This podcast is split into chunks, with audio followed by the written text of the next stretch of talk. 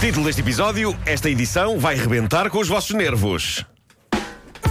Bom, querem uma história que vos vai arrepiar a espinha? Queremos, queremos. Olha, antes de mais, como disseste que era uma história que vai arrepiar as espinhas, as pessoas depois vão poder ver no, no, Claro. no vídeo. Criámos deste- um ambiente, não é? Desligámos as luzes, temos aqui só aqui algumas luzes mais spooky. Quem tiver Criámos um, um ambiente. telefone perto pode ver isto em direto no Instagram da É isso, comercial. é isso. Bom, a mim esta história arrepiou. Eu diria que é das coisas mais arrepiantes que já passaram por esta rubrica. E mesmo quando perceberem o que é que provocou isto, mesmo quando o mistério se resolver perante os vossos ouvidos, eu não sei se vão ficar aliviados por aí além. De certa maneira, isto é creepy até ao fim. Bom, eu hoje preciso de música diferente. Uh, Pedro Ribeiro, vamos instalar um clima de terror. Uh, Isto passou-se ao longo de várias noites em Ipswich, na Inglaterra. Num sítio de Ipswich chamado Bramford Road. Uma mãe a viver com dois filhos pequenos. Acordava à meio da madrugada, com o mais estranho som que se pode ouvir a meio da madrugada. O som de uma cantilena infantil propagando-se ao longe, trazida pelo vento noturno, quebrando o silêncio da noite. A canção em questão era uma lingalinha infantil chamada It's Raining, It's Pouring. A senhora começou a passar-se com isto, a um ponto em que começou a questionar a sua própria sanidade mental. A cantilena, que por vezes tocava à uma da manhã, depois às duas, depois às quatro, soava estranhamente ameaçadora, quebrando ao longe a calma da madrugada naquela vila. E a dada altura, ela começou a questionar se não seria ela que estava a enlouquecer e a ouvir a canção dentro da sua cabeça. Até que uma noite, ela decide, caso a cantilena voltasse a ouvir-se na madrugada, ter à mão uma maneira de tentar gravá-la e perceber se aquilo estava a acontecer dentro ou fora da cabeça dela.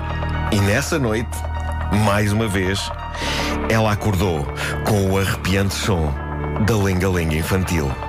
Mas desta vez, ela pegou no telemóvel e gravou o som.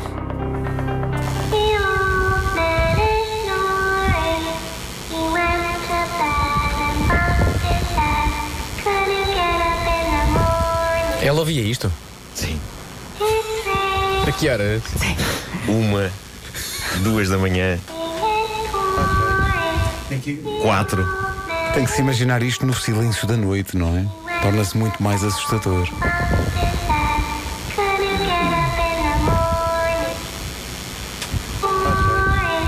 Do nada. Eu tenho uma teoria. Vais falhar. Vou. Vais. Não tem a ver com, o- com o intercomunicador que vem do som dos miúdos? Não, não, não. Não? Não? não, não. Com o som do, que vem do guarda dos miúdos? Não, tem. Vocês, qualquer teoria que vocês tenham vai falhar. Após meses de absoluto tormento e noites mal dormidas, a senhora decidiu contactar as autoridades. Houve uma Eu noite. gostava de ouvir essa conversa. Houve uma noite. Olha, senhora, Mr. Officer. Here, here's what Ela happens. achou, epá, chega, chega. E, e- e- e houve um dia em que eh, o som começou a ouvir-se pouco depois da meia-noite. E ela ligou para a polícia e Câmara Municipal eh, obteve resposta rápida. Polícia e funcionários da Câmara Local foram ter com a senhora. Ouviram a cantilena infantil rasgando a pacatez da noite e decidiram: ok, não vamos desistir enquanto não percebermos de onde vem isto. E então seguiram o som. Vamos ouvir mais uma vez o som.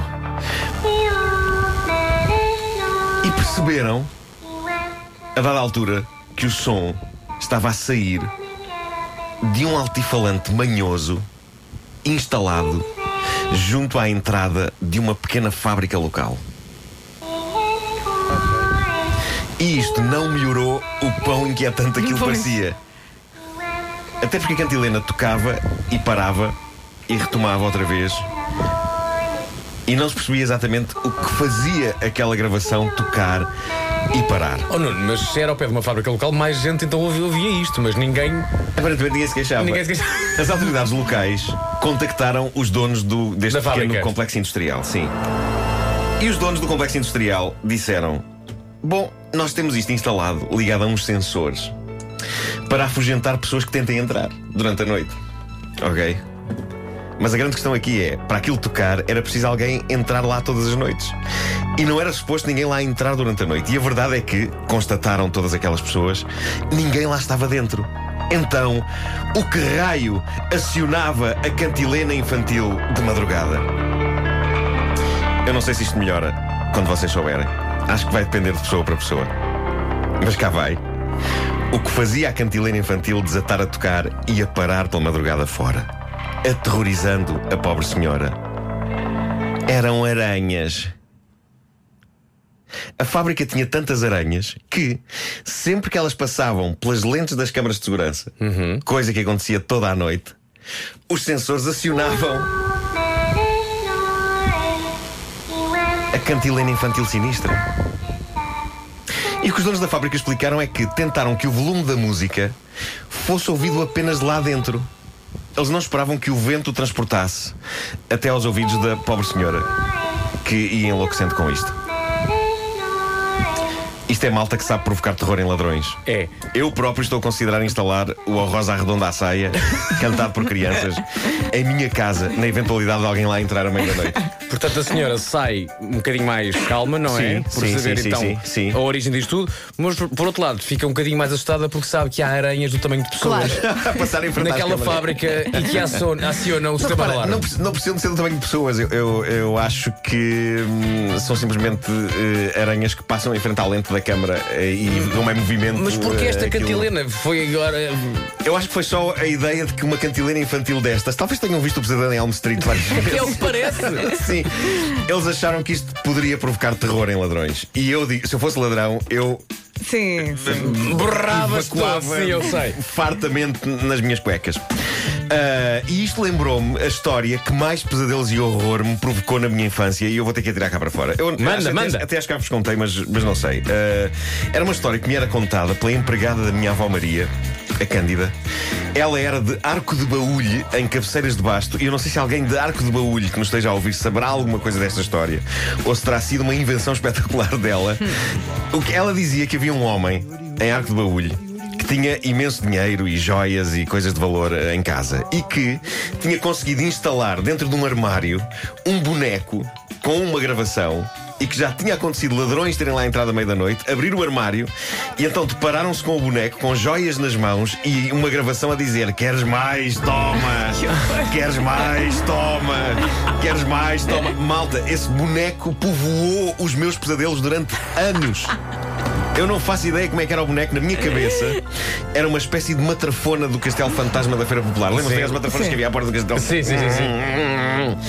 Ah, o Castelo Fantasma tinha duas bonecas sinistras à entrada. Eu, eu, nem sei, eu nem sei que tecnologia estava a ser usada em Arco de Baúlho, mas na volta era a mesma do Castelo Fantasma. E ela contava-me esta história, para aí no final dos anos 70, princípio de 80, e contava como sendo uma coisa que até já tinha acontecido há uns anos. Portanto, eu sempre achei que alguém em Arco de Baúlho, cabeceiras de baixo, possuía tecnologia robótica super avançada. Tinha um robô num armário a dizer queres mais, toma, queres mais, toma. E por isso eu apelo ao pessoal de Arco de Baúlho que tenha conhecimento sobre isto. É lenda ou realidade? Eu preciso de resolver isto na minha cabeça. É E já agora, se é for o- realidade, que haja a fotografia do boneco, não é? Sim. Vem daí a expressão o barulho das luzes. O baú. bravo, bravo.